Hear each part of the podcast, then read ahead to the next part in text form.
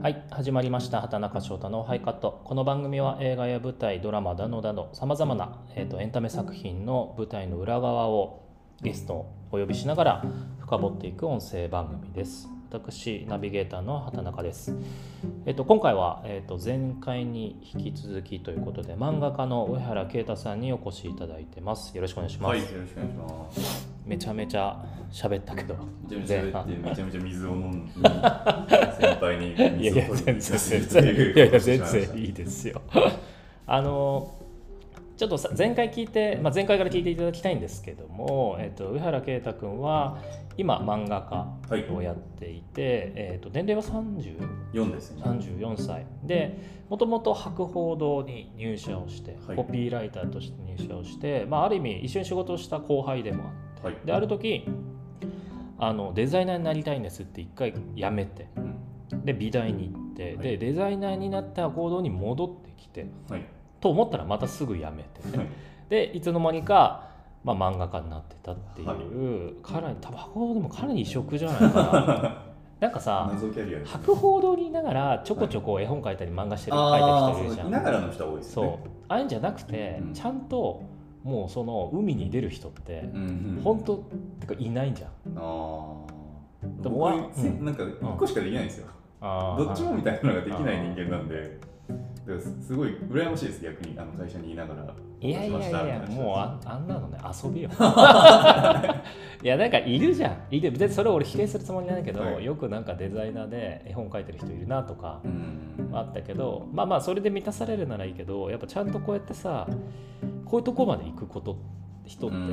やっぱグワッとやらないとやっぱりなんか書けないとできないことだから、まあ、そういう意味だと本当に面白いなと思って見させてもらってましたが、まあさっきの前回の話でやっぱそうだから SNS で漫画を出して売れるようにしていくっていう売れるっていうか、まあ、注目を集めていくって、やっぱすごい大変だなとは思いつつやっぱり上原君の場合まあ X ツイッターに、えー、と切り出しを出してはい。でそこでまあ「いいね」だったりとかフォロワーを集めでえっ、とそれで単行本に行かせるってこああまああでもめちゃめちゃフォロワーが多い人はもう出版社から話来たりするらしいんですけど、まあ、僕もちらほら来たりはしたんですが、今回出した「ゾワオの神様」に関しては自分で持ち込みに行きました。いろんな出版社に。とああそうなんだ。でこういう漫画があるんですけど、うん単行本なんかしてくれませんか？って頼んで、でいいですよって言ってくれたのが小電車っていう会社だったので、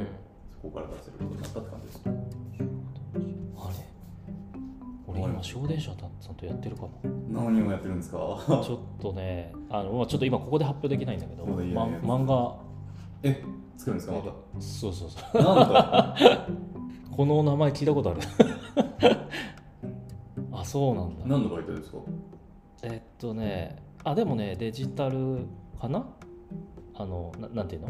あ、まあ、あのいろんなアプリとかに配信するためのものをうん。今やってあじゃあ同じ部署かもしれないですよ。あ本当？担当してくれてるのが。なんだっけな名前。え？なんか女の人？川瀬さん。人じゃないですよ。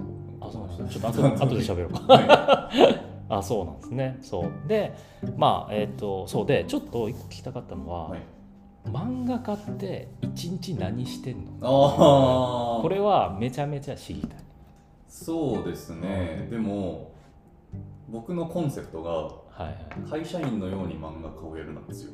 おおなるほど。というとうん。多分漫画家だぜって言ってそれにかまけてうん。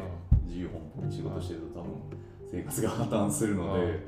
僕はオフィスを外に借りてます。あの漫画を描くための、はい。あそうなんだ。ワーキングスペースを借りてて、うん下北沢にうん。ボーナストラックってとこなんですけど、ああボーナストラックあれ？ケトル？あれ？ああてか B&B あります。そうだよ B&B ねがあそこだ。あ B&B の隣です。あそうなの？同じあれ何が？あれ横コワーキングスペースだったっけ？あ普通に何回も行ったことあるわねそうですよね。あそこでは実はあそこ借りて仕事してて、朝起きたら、うん。まあ早ければ9時ぐらいにうん。あそこに出社し、うんそこでせこせこと漫画を描き、本当にサラリーマンみたいですよ、うん。でまあ7時8時ぐらいまでやって、うん。家帰ってご飯食べてでまあちょっと残ってたら家でもちょっとやるけどあんまり持ち帰らないようにはして11時ぐらいには寝るみたいな。ああ そうなんだ白くないはいそんな生活です。だってさなんか僕らのさイメージする漫画家ってさ家にさずっといてあってめっちゃ夜型でみたいな。そうそうそうそうそう。うんでなんかもう倉庫みたいになっててさ書庫みたいになってて、はい。足の踏み間なくてみたいな。こもってたりとか、はい。わーとかやったりとかっていうよりはもうサラリーマン的にやってるまあそうそういうふうにしてるってことだねあまあ、あそしてそれができるのは僕は結構フルデジタルだからっていうのはあるかもしれないですね。ああそっかそっかそっか。これじゃないんだ。そうえそう。アナログで書いてると確かに仕事場が結構広くて作業スペースないとできないですけど僕も完全にあのパソコンと液晶タブレットでやってるんでまあ iPad でか書いてるみたいなもんなのあまあ iPad よりはちょっとかさばりますけど、うんまあ同じようなもんなんで割とどこでもできるんですよじゃあもうそれを、まあ、ある意味月金そうですね。月金でやって。でやって、まあ、一応土日は休もうとしてる。まあ休もうとはしています。え漫画家ってさでもさ、まあ、きょ今日とかもあるじゃん。こうこういう話もあったりとか、ちょいちょい打ち合わせもあったりとかするんでしょ、うん。一応それはまあ新しい作品だったり媒体とか、あ PR とは案件漫画のそうですね。あけばかの話とか、うんあだからもうちょいちょい何かこう入ってきつつ、はい。漫画も描くっていう。そんな感じですね。漫画を描いてる合間に ちょいちょい打ち合わせするみたいな感じかな。ななんかさちょっと SNS ツイッターかなんかの見たけど、はい。まあその到底そのね元の会社のまあなんか食べられるようになったけど元の会社より全然もらってないですみたいなこと書いてなかっああそうですよ。戻ってないです僕年収がまだ。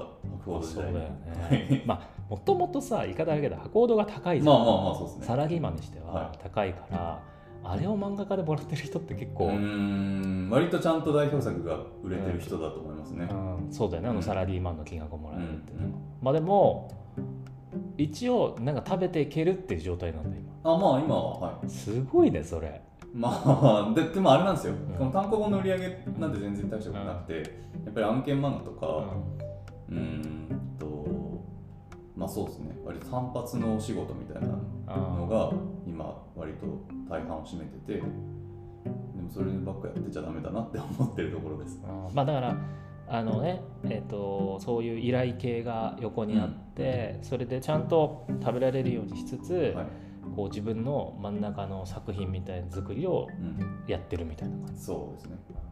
でも本当は真ん中の作品作りしかその人の資産としてはあんまりたまらないじゃないですか。単発のやつってねうん。すぐ忘れられちゃうからそっちの長編をちゃんとやらなきゃなってずっと思ってます。それあれだね。あんまりこうこういう場しか言わないけど、はい。俺の広告の概念と一緒だ ご飯を、まあまあまあご飯を食べるために広告をまあ一緒だよね、うん。広告だから。本当はそっちをちょっとねやめたいっていううのはん。一緒だけど。なるほど。じゃあ一日まあそういうタイムスケジュールでまあでもまあじゃあ忙しいってことだね。いろんなことをバーッとやるんだけああどまあそうですね。でも会社員時代と同じぐらいの労働量の気がしますね。うん。いつもあれも忙しかったかでもさ忙しかったですけど。今そういう意味だとやりたいことやれてる感ある？あめちゃめちゃありますね。あ本当にストレスはないです。ーあーなるほどね。なんでこんなことしなきゃいけないんだみたいなのはあ綺麗になくなりました。漫画家になってから。ーなるほど。まあそれがやっぱいいね。うん。やっぱそうだったんだよ。それがやりたいしそれ以外のことでの時間使われてることがストレスだった。だったと思いますね。やっぱりあの頃は。ごめんねミニスいやいやいやいやいやいや。ミニストップはちなみにめちゃめちゃ救いでしたよ僕。そうな当時からやっぱりその物語にすごい向き合っていたというか物語的なことをすごくしたくて会社に入ってたし僕 CM 大好きっ子だったんですけど、なんで CM 好きだったかって考えていくとやっぱりストーリー性があるの CM が好きだったんですよ、でも会社はその会社案内とか表向きのこんな仕事やってますではそういう CM いっぱい出すけど中入るとそういう仕事意外とないじゃないですか多分1割ぐらいな気がするんですよね。そうだね。9割はもっとよりその売りに直結するような仕事ばっかりだからそういうのも僕結構やらされてた中で、あのミニストップの仕事は割とストーリー性強めだったじゃないですか、世界観がはっきりしてて、ああいう仕事を、まあ、結局やめちゃいましたけど最後の方にやれたのは割と自分の中で大きかったなるほど。あありがまああれだよねそのミニストップさんのあの七尾さんが出る CM で、うん。ソフトクイーンっていうソフトクリームが大好きな女王みたいはない。設定で、で毎回新作のソフトクリームをこう献上して、まあ、商品を紹介するみたいな、うん。まあ、短い時間っていうかその尺だけどなんかそこに裏設定がいろいろあって、はい。でなんかあの面白かったよねでも、うん、あとウェブ CM のその7億の7億委員が視聴者めっちゃ罵るみたいなあーそうだシリーズがあってそれちょっと書かせてもらったんです。そうだそうだ。あれは結構結構だからあこういうのやりたかったんだよなってめっちゃ自由に書けるやつだったよね、うんあれは。ああ懐かしいね。そう。でだからまあさっきも言ったんですけど前一緒に仕事もそれこそ案件というか業務も一緒に仕事してたは上原君でまあちょっとここからえー、とゾウバーの神様せっかくなんで、この話に行きたいなと思いつつなんですけどもこれがもともとマスナビ？はい。のまあもともとえーと依頼から始まった短編系の、まあ、だから広告業界をしがあ志望するうん。あの人を増やしたいそう学生を増やしたいから始まった。うん。でだからやっぱコピーライターが主人公ってことだよね。自分ってことですね。まあもうほぼ自分ですねこれは。これさこれもちろん全部読んだし、まあ、まあはい。ウェブウェブの時から見てたけど、はい。あのどどれぐらい実話なの？まあまああのオブラートに包んでるのあると思う。うーん最初の頃はかなり実話ですね。うんうん、言われたこととか、はい。うん私前半で主人公がコピーライターとして独り立ちしてって初めて自分の書いたコピーが世に出るみたいな回があるんですけどそれなんでもうほぼそのままでうん。自分が実際に書いたコピーとか使ってるんですけど漫画の中で。でもう後半になるにつれてネタ切れしたっていうのもあるしちょいちょいその漫画の1エピソードになるほどではないなみたいな話もいっぱいあったので、例えばなんかフレーズ単位でその会社で見聞きしたこととかもあるじゃないですか,、だそういう時にそれをちゃんと漫画として1話成り立つようにいろいろ脚色したり肉付けしたりっていうのうんはしょっちゅうしてます。いやこれだからさこれ博報堂でしょ？結構、まあもうあてかそうだよね。裁判の話はあんまないんじゃないかな、うん、いやだからまあ分かんないけど、はいこれを現実にしたらあの人かって多分俺も分かるんだろうね。あああこの人だったんだだってなるってことだよね。と思います思いますあとあれですよ。その畑中さんとの思い出も入ってますよ。その最えねなんかさ言ってたじゃんツイッターで。え分かんない。俺さそれ一番最後のえ一番最後？が。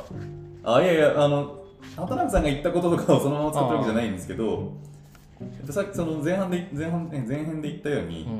やっぱり自分の思い出の中のなんかワンシーンみたいなのを書きたい欲がすごい強いので、動画を始めるときになんとなく3シチュエーションぐらいあこのあの時のこの思い出はぜひ書きたいなってうんのがあったんですけど、うんうんそのうちの一つでこれ？それです。あここれが 最終ストップ？これねイオンですね。イオンも一緒にやってたよね。そうです。あのさや結やりながら構はい。どでかいプレゼンじゃない？そうそうなんですよ。あれ大か競合やってで僕その時のその結果を待ってた時のことがすごい思い出深くてうん。あんまりないじゃないですか。あうん。の競合勝った負けたって、うん。あの営業づてにうん。ちょちょっとちょっととか言って、うん。実は勝ちましたよって伝えられたりするじゃないですか、社内で。うん。でもこのイオンの仕事が畑中さんとやってた時はあまりにもでかかったから、うん。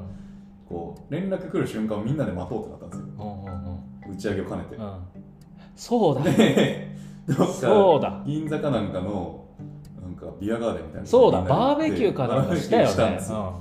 でもめちゃめちゃみんな無口でうん、結果待ちだから。あれってさその日に来るって話だったんだっけ？あそのそうですね。そのビアビアガーデン行った日に、うん。バーベキューした日に、うん。もうその日連絡来るからじゃあ打ち上げそこにぶつけましょうってなって、でみんなで待ちながら食ったんですけどもうなんか全然美味しくないんですよお肉がみんななんか下向いてるしそわそわしてて。でその時のことを書きましたいやでも俺もなんかね上原君でやったの毎回競合だったから、うんうんうんこの辺じゃねえかなとは思ってたんだけはいどそうだだから、まあ、これもねあの別に言っていいからイオンのイオンさんの、まあ、本当大競合うん。プレゼンがあって、みたいなやつですね。でなんか僕もなんだろうなあの時もう狂ってたというか。いやそのイオンがとかじゃなくて、はい。競合プレゼンっていうものに対して、ウィッコのあの種目というか競技みたいなはいはい。そこに向かうどんなアイデアを出してこんな企画書書いて相手を打ち負かすみたいなうんうんことにもうなんか超エクスタシーを感じててそれでさあんな僕ら若手だってさ結構、はいはい。若手であのそれこそさ多分前とかタグボートとかがやっててさ、うんそれをひっぺがすみたいな大凶が、はいはい。もうさかかりまくってて。これやってやるみたいな、はいはいはい。だから多分企画書もすごい多かったと思うし、うんうん。考えまくったというかみんなで、はいはい。でその競合プレゼンでそう多分この日がに結果が来ますって日に営業が打ち上げしようみたいな。これ負けたらどうするのよく考えてたらね。ね。おつやみたいになっちゃうけどそうでしたね。あの時でよく競合プレゼンで、まあ、負けたらまあまあねしょうがなかった頑張ろうってなるけど、うん。あれは勝たないとありえないぐらいの気持ちだったというかああでもうもそんな慰めはもう無理っていうぐらい みんな頑張ったし、まあはい。勝ちたかったあれでそうバーベキューそう銀座かどっかでバーベキューをしてる最中にやっぱ来たんだよね連絡が。連絡が。でもあれでしたよ。1次会で来るはずだったんですけど、う全然来なくて、うん。すごい遅くて、うん。じゃあもうちょっと時間来ちゃったから移動しようみたいになって、なんかどっかのバーみたいなところにみんなで移動してそこで来たんですよ確か。いやそうだったね。であそうなんだ。これなゾワワの神様の後半だよね。そうですね。この単行本ではもう最後のエピソードですね。まあここであの語られてる内容は全然関係ないんですけど、うんいやなんかあでちょうど僕がトイレに行ってる時に来たんですよ連絡が、で トイレにこもってあいつ来るのかなと思ってたらトイレの外から「うわー!」っていうおたけびみたいなのが聞こえてきて「何何?」って言って出てったら「まあ、あの勝ちました」って連絡が営業に来てたっていうやつだったんですけどでその時なんかもうお祭りみたいになってその瞬間店内が「おーおーおーおーみたいになってでそんな瞬間ってもうたかだか5年ですけど最初で最後だったんですよ。あそうなんだ。はい、そこまでその仕事で熱くなった、うん。まあ、大学生みたいにって言ったら悪いですけどみたいな盛り上がり方したの初めてだったんでなんかその瞬間をちゃんと書きたいなと思ったんですよ。なるほど。ここれだね。そがうんそうこのこの一コマですまさに。えー、エモ いや嬉しいね。なんかこういうさ書籍というか漫画にあの時関わった記憶が、うん。いやでもねあーわかるわ。なんかいやそう広告のよいいところってさなんか一個に向かって競合プレとかって、はい。絶対みんなでやってやるこれが面白いってやって、うん。選ばれるか分かんないドキドキがあって、うん。選ばれた時にみんなの「ああやった!」みたいな、はい。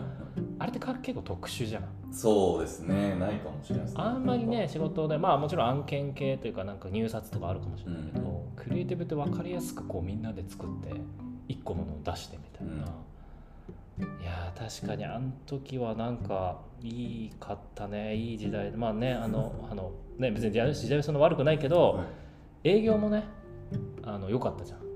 営業チームもいい人たちでしたねあのみんな分かんないけど引田さんね。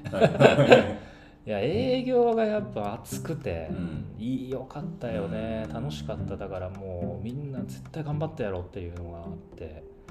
でまあ大きな競合を取ったっていうのがまあ会社員人生でいうけど最後の方ってことかな？そうでしたね。あだから結構苦しみましたよ。これん。勝って実実制作ねうん。残ってりゃできるのうに、ん。あそっか。そこでやめちゃっていいのかな出たんだっけ？一回。もうそれでやめたんだっけ？途中で。ああそのそうですね。うん。プレゼン終わった後ぐらいに辞めることを決めてうん。だから実制作はイオンの方がほとんど関わってない。そっか。ブラックフライデーとかやった時かなそれは全く関わってない気がする。ああそうまあまあでも多分そこかなと思うんだけど。ああその提案はあれでしたよ。あの年末クリスマスからあのそうだよね。年明けにかけてのやつだったかな、うん。だからもうあらゆる提案をして。はいはい。いやーなるほど。いやなんかちょっと今思い出したもん俺あの時だってあれ相当前だよ。ろ14か5かな。8年とか前か。そうですね代だったな本当楽しかったな。なんかあの時ってなんだろうなうぞうむぞうとかもがいてるとこから手を伸ばしてはい。やっぱ毎回が勝負みたいな感じででやっぱどんどん責任も増えて大人になると、はい。まあなんかもう当たり前のようにそれがあって。うんうんでそうすると俺もやっぱドキドキできなくなってきててあーあの時はもうドキドキしてたというか、あのもう勝ち取らなきゃ何ももらえないっていううん。ひなみたいな状態の若手が多かったから、はい。でもなんかこう与えられてむしろそれがたくさん増えていった時に本当に何このエクスタシーはあんま感じれなくなったというか、ななんかそれはやっぱこうやめるってきっかけに一個あったかもしれないね。まあ、やめると依頼をもらうことにまたすごい喜びがあるとか「うわもういただけるんですか?」みたいな、そこでもう一回こうあの時のモチベーションが湧いてくるっていうのはあるからやっぱ俺は会社にいられなかったね、うん。まあ、無理だなと思って。このままだと本当腐るなとあ思って。あそんな感じだったんですか？もう何にもしなくなるんだろうなと思って、はいはい。でこのままやっぱ自分をこうモチベーションを保ち続けるやり方がただ独立だったって感じで、うん。もうなんかうん自分がこうやりたいって以上にやっぱこう腐るのが嫌だったなって感じはあったかもしれない。ねあれですよね。ドラマとか結構もう会社にいた頃からやってましたよやってたやってた、うん、だしやっぱドラマやりたいっていうのがあって、うん。まあそれちょっと漫画に似てるとこかもしれないし、はいはい。やっぱ自分はこういうのやりたいっていうのと、あのやりたいことをやりたいっていうのが強くなった。っていうのがあの僕はまだ今ね2足やってるけどまあでも一緒かそういう意味だと広告の、ね依頼案件と自分の好きなことをどんどん作っていくってことに関しては僕が、ね、ドラマやってるのと広告やってるのと似てるっていう意味だとちょっとジャンルは違いでも似てることをやってるかなと思うんだけども、まあ、上原君上原さん今後どんな漫画家になりたいとかある？うーんそうですね。僕いろいろその今後書きたいものをリストアップしたりはしてるんですけどやっぱり組織ものが多いんですよ。その中に。会社とか。会社とか、あともう一個書きたいなと思ってるのが 学園祭実行委員の漫画なんですよ。おうおうもういいじゃん。いいです。かありがとうございます。でそれまあそれも僕の実体験なんですけど、うん。大学時代実行委員やってたんで。でも結局やっぱり組織の中のう人のその上下関係、よ同同級生とか、うん。そういうのが多分たまらなく好きだということに 最近気づいてきたので、で結局学園祭実行委員の話も多分結局仕事につながる働くって何とか、うん。そういうことになっていくと思うんですよ。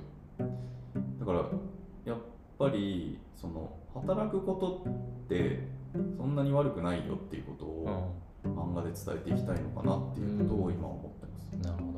でゾワは一番それを分かりやすい形で書きましたけど、それこそ「アバウト・ア・ヒーロー」とかその学園祭の漫画とか書いてって最終的にあの日曜の夕夜に翌日めちゃめちゃ憂鬱になる人の人口を漫画で減らしたいんですよ。なるほどね。僕がそうだったんで。僕が本当に日曜の夜嫌いで。歩道行きたくなかったいや行きたくなかったですね。えそんなことなそんな時期なかったんですか？田中さんは。俺ねあのなんだっけ採用のあの V とか通らされたんだけど、はいはい。俺その時言ってたのは本当日曜の夜に行きたくないと思ったことないんですよね。って真逆ですね。そうめっちゃキモいって言われて。えー、いいな そうか最初からそうだったんですねじゃあ畑中さんは。そうでもそれはあのなんだろうな。あの指定関係系で育ってないからあー。誰も先輩いない中プロモでいて、もうなんかやんちゃなこと変なこと変なことして、案件取ったりとか少しずつお金あのしあのお仕事もらったりしたタイプだから常に自由だった常に一人で。はい。だからなんかああんまりこう誰かにやれって言われるあの恵まれてないって言い方もそうだし恵まれてたそういうとこあったから、あんまりなんかそういうのはモヤモヤがなかった、うん僕は一方でそうやってコピーライトめちゃめちゃして指定じゃん。そうそうそう。いやだから思う確かに思うかも。ストレスとプレッシャーすごかったんで、前半結構はめちゃめちゃ行きたくないなって日曜に毎週思ってたんですよ、でも、うん、そうですね。そういう人たちにもうちょっとでも意外と働くって悪くないかもよっていうふうに漫画で言ってあげたいっていうのがいやゾワはさマジで広告代理店入りたくなる。そう思ってもらえると嬉しあのねやっぱねそういうところをクリエイターのあれをめちゃくちゃ掴んでるようね、ん。すごくやっぱその、えーなんだろうな。やっぱみんなが一瞬的にそこにあのプロの魂とかはい。こだわりとか、なんかやってることのみんなの意味とかうん。があの言語化なかなかできないことをすごいやっててこれはやっぱねクリエイターになりたくなるようん。であのまあでも今の話すごく話ストンと落ちて、はいやっぱりそのねいやなんか宇宙のジャンル書きたいんですとか、うん。そういう話じゃなくて、えっと、すごくもっと大きな抽象的ななんか敵じゃん。そう敵っていうか、はいその目標じゃん、うんあの日曜日の夜に会社に行きたくないと思う人を減らしたい、うん。でそのやり方が漫画だっていうやり方っていうのは、だまあ、そういう意味だとそれが軸でいろんなものを書けるから。うん。いやーでも分かるわ。組織で俺も組織ものなんだよねドラマ書一緒。あの悲哀が強い。悲哀悲哀系が強い、僕も悲哀を書きたくなっちゃうな4 5 0代をキャラで絶対置くとかそういう人書きやすくて、はいはい。やっぱ僕らのさ最初やっぱ育った20歳30歳と10年がさ会社だったから、はい。そこでいろんな上下をずっと見てたから、まあ、学生時代もそんなあるけどなんかやっぱりそっちの後の10年の成長度合いというかインパクトは大きかったようね。ん。いろんなものが詰まってますよねあの会社には。待ってるよね。人間ドラマとか。そう。いやだから勝手にどんちゃん人を切ってくださいとかのドラマとか漫画家の方が書けない。は そっちでもっとヒーローもの的に書くじゃん。いはい。こういうやつがいたらうん。今度悪がいて、うん。それもやっぱ組織として当てはめて書きそうになるよね。ああそう。ですねそうしないと書けない。から、うん。分かりやすく善悪みたいなのがないですもんね会社は私人生もそうだからなとか思っちゃうんですよね僕も。なるほど。いや面白いね。いやそうそれで別にねちょっとごめんなさいちょっと今ね今日はゾワワの神様すべきなんだけど、はい。俺のそのあの10月から始まる、えっと、ポケモンのドラマそうですよ。あすごいですね本当に。あいやいやいやいや そう。西野七瀬さんですよね。そうそう西野七瀬さんが主演でポケモンゲームを原案にしたポケットに冒険を詰め込んだってドラマなんだけど、実は広告代理店なんですよ、はいはいはい。それも一緒だった結構発想は、うん。なんかやっぱりこれはやっぱポケモンドラマが企画が通った時にまあでもその時からも企画はあの設定は作ってたんだけど、はいこれは勝負をかけよううん。自分の中でと思ってその時に一番自分が鮮明にかけるうん。環境何かなと思った時に今まで逃げてたんだけど 大あ学あそうなんですか。そう。会社ものを作ったの多かったんだけど、はい。あんまそういうのを描かなかったんだけど、うん。なんかちょっと自分もちょっと嫌なとこがあって、うん。けどこれはもうど真ん中行こうと思って、うん。もう広告代理店で行きますってはい。書いて、あもうやっぱ自分が分かりやすい一番手に取るように分かる部分を書こうと思ったからあのこんなあの、まあ、もちろんポケモンを通じてっていうポケモンが真ん中にあるから、はい。あれだけどあのこのゾアワに通ずる設定というかうんうん。デザイナーの先輩がいたりとかあ営業であの伝書バト営業みたいなやつがいるとかっていうのもいたりとか、うん。結構だからあのゲームもゾアワに通ずるところは実はあって、うん。まあちょっとそれがあって今日なおさら話したいなとは思ってたっていう。やっぱ思い出の中からしかね物語って作れないですよね。そうだね、100%創作うん、はできないんじゃないかな誰にも。いやだからさ宮崎さんとかってさああいうのってさ思い出の中から来てるのかな？断片から来てるあでも君たちはどう生きるかなんてもうそのあまあそうだね。って感じじゃなかったですか？そうだね。思い出とね物語が一り詰まってる。そうだね確かに。なんかあれは宮崎さんの走馬灯を見てるよ、うん。そうそうまあどうですね俺それで泣いたもん。それで泣いてしまったよ。なるほど、まあ、もうこれでももう30分しゃべっちゃああって本 ありがとうございました。まあ最後にあのー自作とかなんか構想してるんですか、当こうまあ、あ今後こういうのを作りますとか言える範囲でもいいんですけど。あ、まあ、まず「アバウト・ア・ヒーロー」をちゃんと続き書かなきゃなっていうのを思っているのと、まあ今そうですねその編集会議段階なので通らなかったら結局白紙に戻っちゃうんですけどその学園祭事っぽいの漫画をなんとか形にできないかなっていうことを編集の方と今打ち打ち合わせしているっていう段階です。なるほどじゃああとはまあ依頼があってるここあのー単発系のやつをやってそうですね。あでズワワもももちろん続けてるので、うん今月1連載ぐらいで、うんえっとマスナビと僕の SNS で更新していく予定なるほど、です。まあ、だから上原君の主体は今やっぱツイッター上にうん、あるそうですね。可能な限り載せれるものは全部ツイッターに載せてます。まあなるほど。